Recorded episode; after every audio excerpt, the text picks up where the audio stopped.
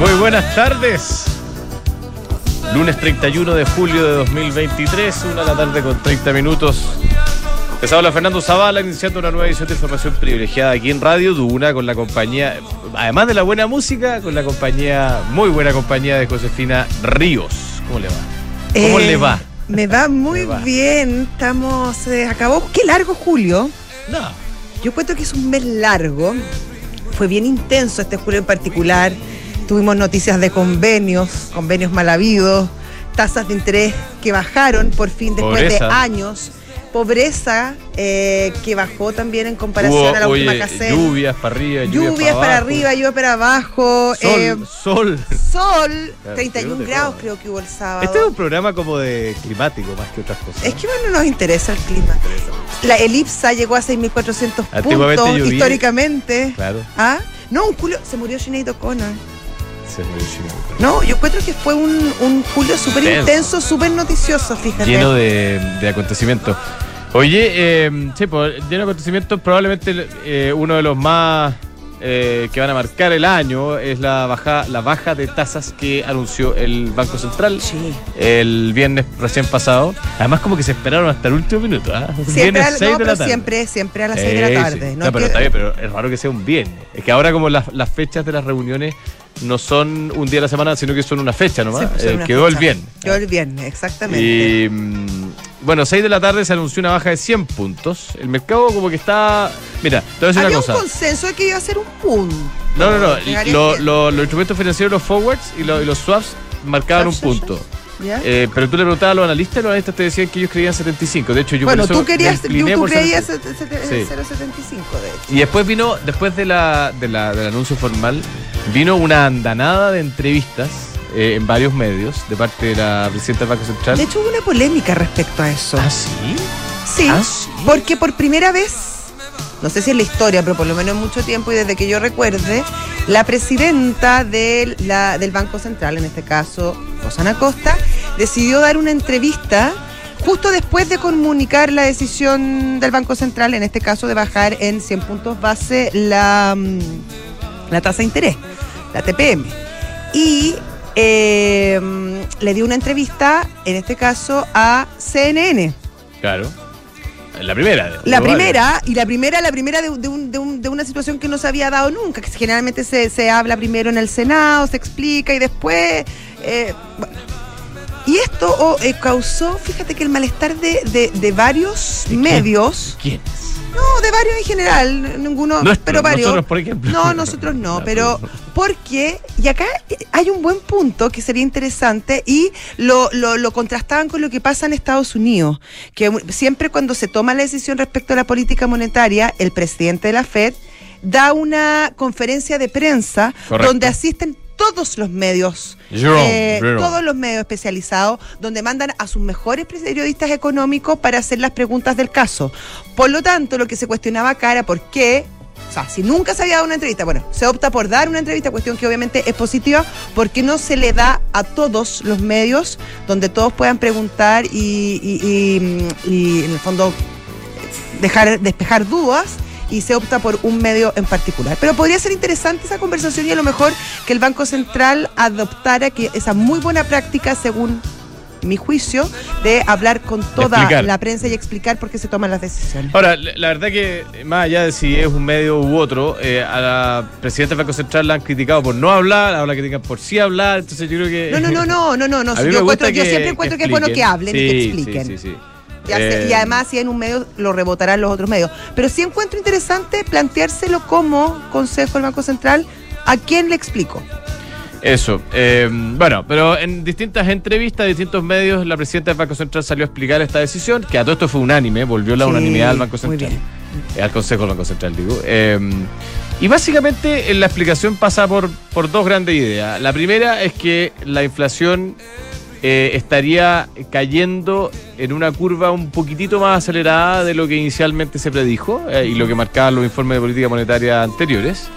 Y en segundo lugar, que la actividad también lamentablemente está cayendo eh, de manera un poco más fuerte, más, más rápido, Y con- más dolorosa que lo que inicialmente se, se había planteado. ¿ah? Eh, hoy día, hoy día salió la producción manufacturera de junio y cayó bastante más de lo que se esperaba. ¿ah? Sí. Eh, sí. Se esperaba un menos 3 y cayó un menos 5, algo así. digamos, No, no lo vi exactamente. De pero hecho, se espera que el primer semestre cierre, una, eh, cierre la economía chilena con una baja en torno al 1%. Claro, que es algo peor de lo que se esperaba en los escenarios centrales del Banco Central hasta, hasta ahora. Entonces, básicamente, él dice eh, la presidenta del Banco Central, Rosana Costa, que el Banco Central toma, toma nota de lo que está pasando en la economía y decide responder bajando la tasa que, eh, digámoslo, estaba muy alta, eh, 11,25. A mí no me había tocado. No sé si te- tú también mí- eres joven, así que tampoco te. No, sí me había tocado, pero no es irrelevante en mis decisiones Ya. diarias. Ah, que yo- en que- ese momento. Pero bueno, el, el punto es que. mm, Bueno, y eso obviamente trae algunos efectos sobre los activos locales. Eh, lo primero es que la bolsa hoy día respondiendo con satisfacción, 1,1% arriba el IPSA, 6.416. Ahora, tampoco ninguna fanfarria. eh, No, ya no estamos acostumbrando a, a- a- en todo caso también a, un IPSA que, Que va y viene, ¿no? que va y viene, pero que, pero que en el último tiempo ha sido bien consistente al alza. Sí. Pero lo otro que subió fuerte hoy día, y que sí llama la, la atención, El es el dólar. dólar. 10 pesos 842, arriba. 842. 843 lo, lo Ah, tuve yo. Y de 44 llegó en algún minuto. Sí, está bien alto. Ahora, ¿qué es lo que me preguntaba alguien aquí? eh, oye, ¿por qué se produce este efecto? Y- pero la explicación es Y, eso- bastante. y con el dólar, sub- o sea, con el cobre subiendo como cañón arriba, igual. Claro, eh, eh, eh, o sea, eh, la pregunta es: ¿qué hubiese pasado si el cobre no estuviera subiendo? Probablemente hubiera visto un dólar todavía más arriba, Sí. más depreciado el peso chileno. Pero cuando se reduce sorpresivamente eh, en el margen un poco más de lo que se esperaba, el el gap entre la tasa chilena y la tasa de corto plazo en Estados Unidos, eso obviamente produce un desincentivo marginal, pero un desincentivo a que inversionistas tengan sus inversiones denominadas en peso versus en dólar.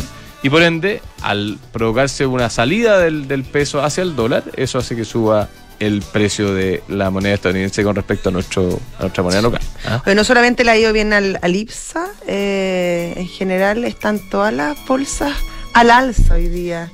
En Estados Unidos, en Europa, donde también recibieron buenos datos respecto a, a la inflación. Eh, y también, así que bastante contento, incluso en Japón, que hubo algunos movimientos a fines de la semana pasada, eh, cerró en- con un alza de 1,26 puntos.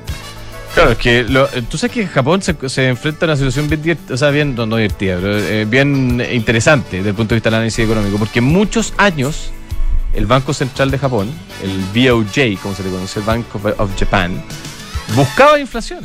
Sí. Y buscaba y buscaba y buscaba y no, no encontraba inflación por ninguna parte. ¿cómo? claro. Y estuvieron muchos años con tasa cero o, o incluso negativo en términos reales, e incluso a, a pesar de eso sin inflación. Y resulta que ahora tú sabes que se da la La particularidad encontraron. que hoy día Japón tiene inflación en, en términos nominales más alta que Estados Unidos. Mira. Eh, entonces están como con una sorpresa, así como ya, ¿ahora qué Claro, ¿y hacemos? ¿Qué hacemos ahora? ¿Qué ¿Y hacemos cómo, ahora? cómo se hace? Entonces, eh, y tú sabes que el Banco Central eh, de japonés es el único banco central que yo conozco al menos, que no solo fija la tasa de corto plazo, que es la típica tasa que fijan todos los bancos centrales, sino que también controla el máximo de la tasa de los bonos a 10 años. Entonces, de alguna manera tiene una, una visión sobre la curva completa de, de- ¿Y de eso, tasa de referencia. ¿Y eso es, es recomendable? Bueno, yo creo que ese es un debate como para Mm, ¿ah? largo. varios programas y, con mucha gente que sabe más que yo. Pero bueno, oye, eh, parece que no hay mucho pacto fiscal, ¿o ¿no? ¿O sí? No, al parecer, bueno, hoy día era el, el último día que, mm, que. O sea, a ver, Julio. julio, el 31 de julio, por, por ende, hoy era el plazo que se había puesto el gobierno por un tema mm, legislativo. Obviamente, si tú querías eh, eh, seguir en la misma línea de lo que se había presentado en marzo respecto a la reforma tributaria, el plazo, el deadline era hoy día para ingresarlo a través del Senado con todas la- las condiciones de los dos tercios, etcétera.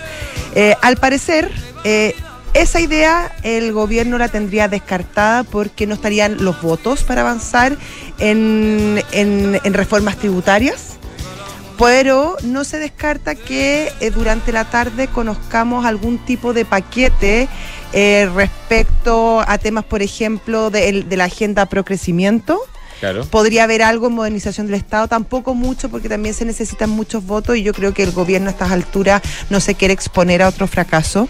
Y me imagino que también habrá aprendido ciertas lecciones respecto a, al trabajo prelegislativo. Por lo tanto, donde habría más eh, coincidencia eh, con la oposición y también con los distintos gremios, etcétera, es en la agenda pro crecimiento. Y al parecer por ahí eh, irían las propuestas que eh, va a presentar el gobierno hoy. La- el área O sea, anti- tributaria. antiilusión, eh, pro-crecimiento, Sí, movilización del antiilusión no sé hasta qué punto, Ah, porque recuerda, no, porque acuérdate que habían medidas anti-ilusión en la en, en, en la propuesta que se presentó en en en, en, en marzo en marzo. Sí. Por lo tanto, ahí yo no sé cómo opera bien. eh, pero no se podría, hay, hay ciertos temas que si tú, que no se pueden topar o se Mm. pueden topar. Entonces ahí hay que ver el tema de, de, de reacción y que va, pero sí eh, el tema sobre todo más fuerte sería procrecimiento, incluso más que modernización del Estado, porque como te decía... Lo cual me parece es- extraordinario. es- sí, es, es potente. Inversión, crecimiento, creo que deberían ser las palabras que repitamos como logros de acá hasta que este país vuelva a retomar su senda de crecimiento que alguna Sí, vez. hay que esperar, eso se supone, pero tú sabes que, que, que de repente hay cambios de plan a última hora. Sí, tú sabes. Ya, Arturo Curses, analista senior de Alfredo Cruz y compañía. ¿Cómo le va, don Arturo? Muy buenas tardes. ¿Cómo está la cosa el día de hoy? Mas. Opa! Ah, se nos, se nos cayó Arturo. Bueno, lo hacemos nosotros nomás. Vamos nosotros aquí con Josefina. Tenemos. Sí, además ya, ya hemos, ya hemos ido como a- Claro. a- adelantando. A ver, Josefina cosas. Ríos desde las pantallas. ¿Cómo está la cosa hoy día? Oye, mira, el IPSA subiendo con fuerza, un 1,21, está en 6.415 puntos en este momento. ¿Algo que Probablemente. destaque, Josefina? Eh, sí, en este momento la- la- las acciones más transadas son Llanza, fíjate, con un, un alza de 17,16%.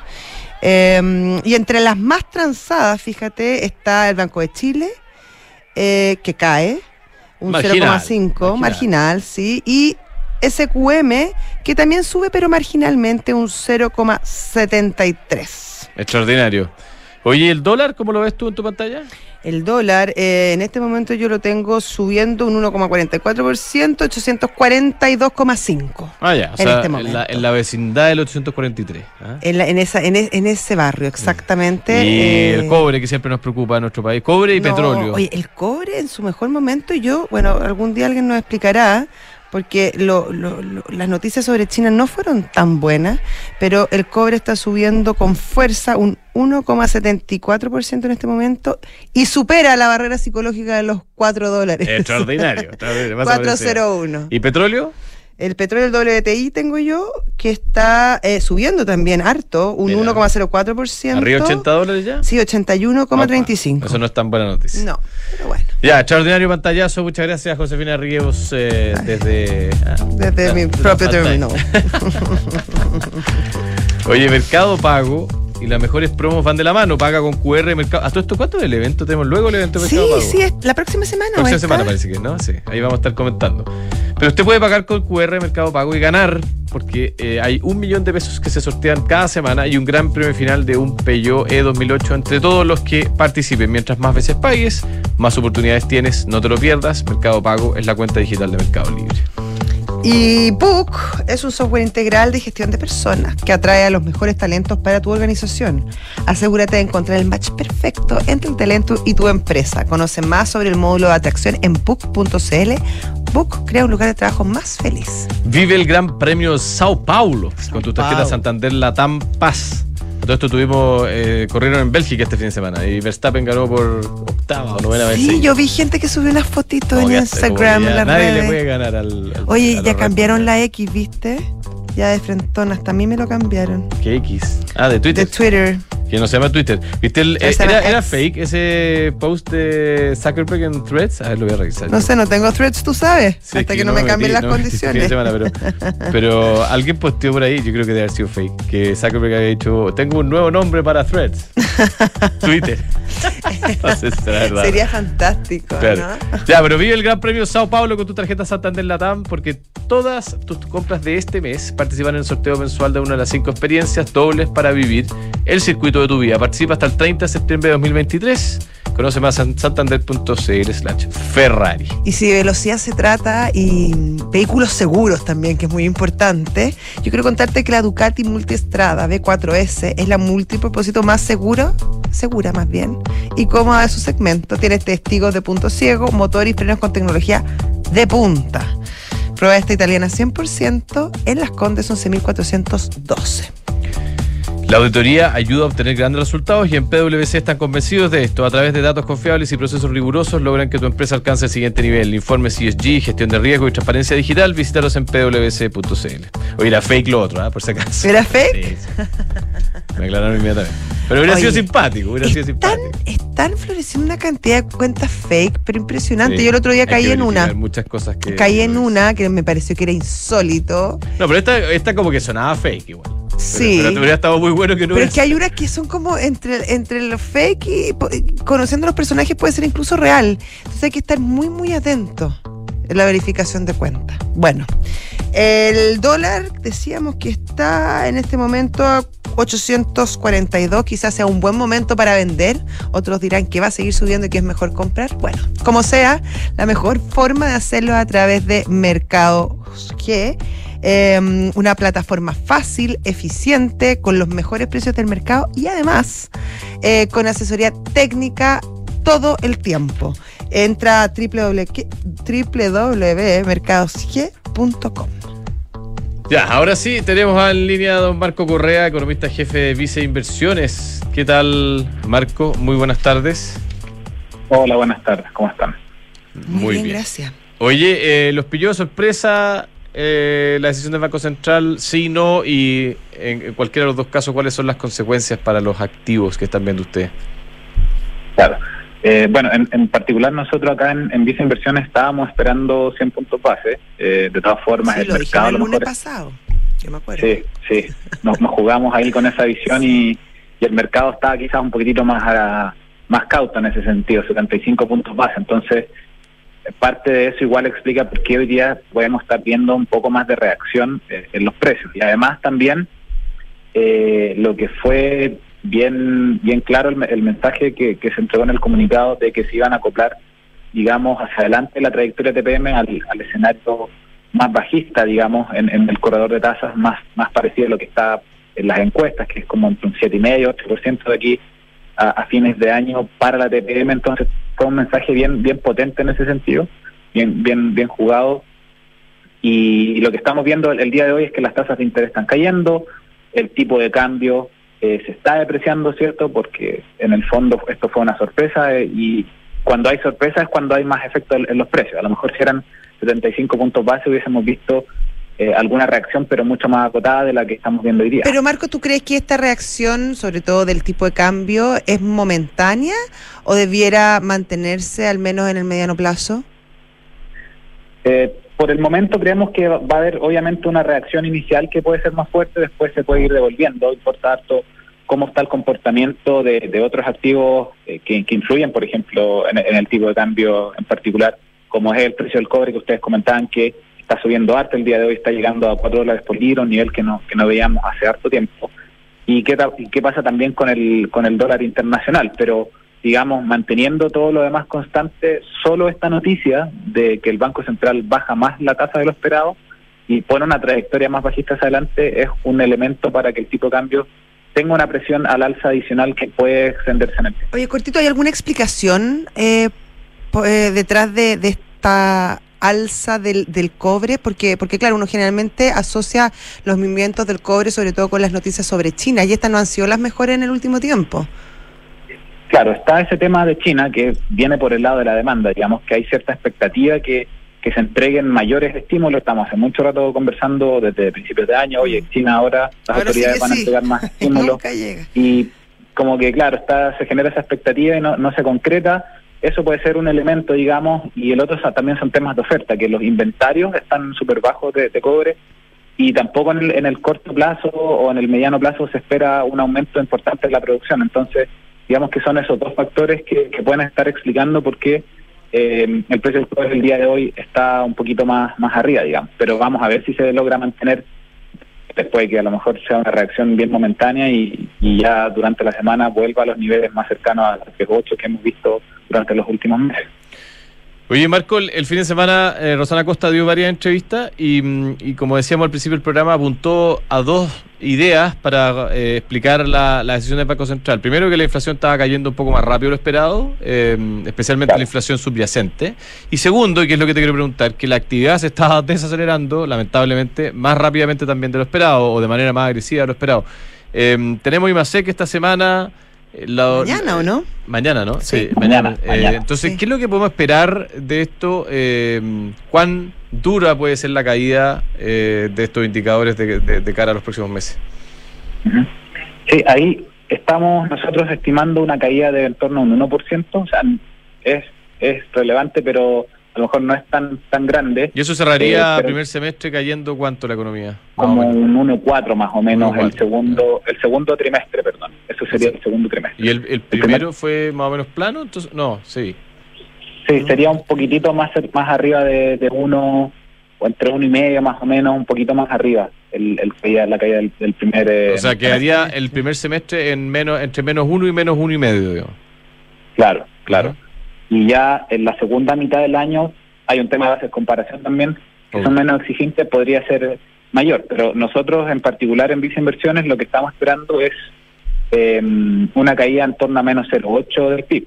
Pero ahí si uno ve, por ejemplo, el detalle de lo que es demanda interna, o sea, sacando la parte de, de exportaciones e importaciones, digamos, solo el consumo y la inversión, eso ese elemento, digamos, debería caer como en torno a un 4% al año. Entonces ahí se evidencia mucho más que estamos en un escenario de desaceleración fuerte en la economía y además hay que entender que los impactos de, mantener la tasa de interés por hartos meses hacia atrás en 11.25 todavía no se reflejan eh, del todo. Entonces ese efecto dura un tiempo, tarda en, en, digamos, en internalizar la economía del todo los cambios en la tasa de interés y que vamos a seguir, digamos, eh, con un- una desaceleración en la economía. Entonces, por eso que hay que empezar a bajar la tasa ahora, dado que ya la inflación se ve que hacia adelante eh, estamos en un, en un camino un poco más claro a la convergencia a la meta, digamos. O sea, Marco, esta idea que planteó hace no mucho el, el ministro Marcel respecto a que quizás el país eh, crecería poco, pero crecería este año, ¿ustedes la descartan?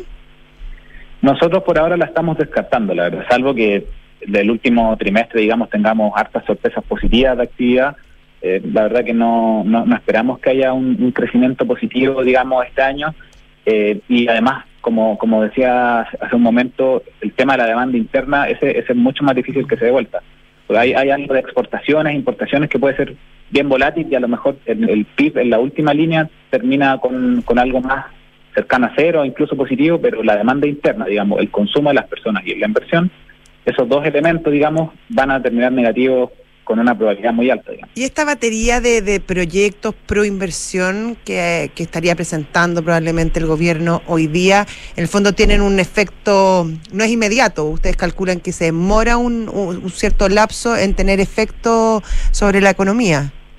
Claro, no, de todas formas, eso, esos programas que se van implementando tardan tiempo en, en- en concretarse, digamos, y, y al final el efecto no es tan inmediato y por otra parte todavía tenemos tasas de interés eh, súper altas, Mm. están, digamos, eh, el costo del crédito para las empresas que ya no tienen además también eh, tanto capital porque se fue usando durante los últimos meses, la verdad que eso limita potencialmente una recuperación más rápida de la inversión, ¿no? por mucho que, que se estén eh, implementando estas políticas que, que, que obviamente pueden ser favorables, pero tardan además tiempo en... en- Perfecto. Buenísimo, Marco. Muchas gracias por este contacto. Un abrazo grande.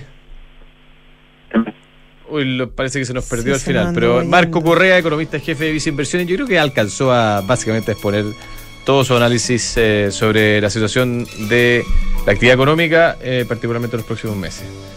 Alarga tus vacaciones con EconoRent. Arrienda pagando online a través del sitio web y obtén un 20% de descuento en el total de tu arriendo para viajar durante julio y agosto. Aprovecha esta promoción solo por pocos días. EconoRent. Y si estás buscando invertir en una propiedad a los ojos cerrados con Almagro, departamentos con excelentes terminaciones, alta demanda de arrendatarios y 45 años de trayectoria que lo respaldan. Encuentra todos los proyectos de inversión en almagro.cl slash inversionista.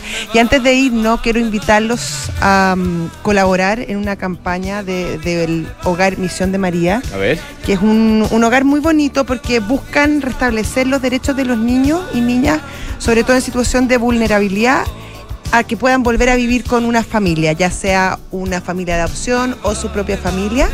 Eh, eh, están haciendo una campaña que va a durar toda esta semana y quienes quieran aportar eh, lo pueden hacer a través de http, bueno, colecta misión de maría.donando.cl slash alcancía. Misión de María. Misión de María. Si no se meten directo a la página de, de la fundación y, y pueden de- donar desde ahí de manera muy, muy fácil. Algunas fundaciones ahí haciendo la. Sí, además La que pues, se preocupan de, lo, de los niños eh, más vulnerables y además que, que están muy solos. Estamos hablando de, de niños que, que por alguna u otra razón no pueden estar con su familia y, y justamente esta, Excelente. esta fundación busca asistirlos en esos momentos. Listo, estamos, los dejamos con eh, Visionarium, el primer capítulo de la historia de Richard Montañez, el inventor de Flaming Hot. ¿Viste la.? Hay una serie. ¿No? Bueno, escúchate el, el podcast, está muy bueno. Ah, y después viene Santiago Adicto, que. Oye, Eh. escuchen el podcast de emprendedores también. Está muy bueno. Oye, último minuto, una, hay una noticia de, del mundo minero. Codelco habría entrado en una asociación con, eh, Ah. con Río Tinto. Río Tinto, empresa global. Sí, sí, sí. Eh, ¿Qué tipo vamos de a estar- situación sería? eh, para explorar yacimientos de cobres en Atacama, porque acuérdate que Huelco tiene una presencia, bueno, En escondida. Antofagasta. O sea, perdón, escondida en, en Teniente y en Antofagasta con Sí. Chucky y, bueno, Salvador, Andina, etcétera, pero ahora Atacama.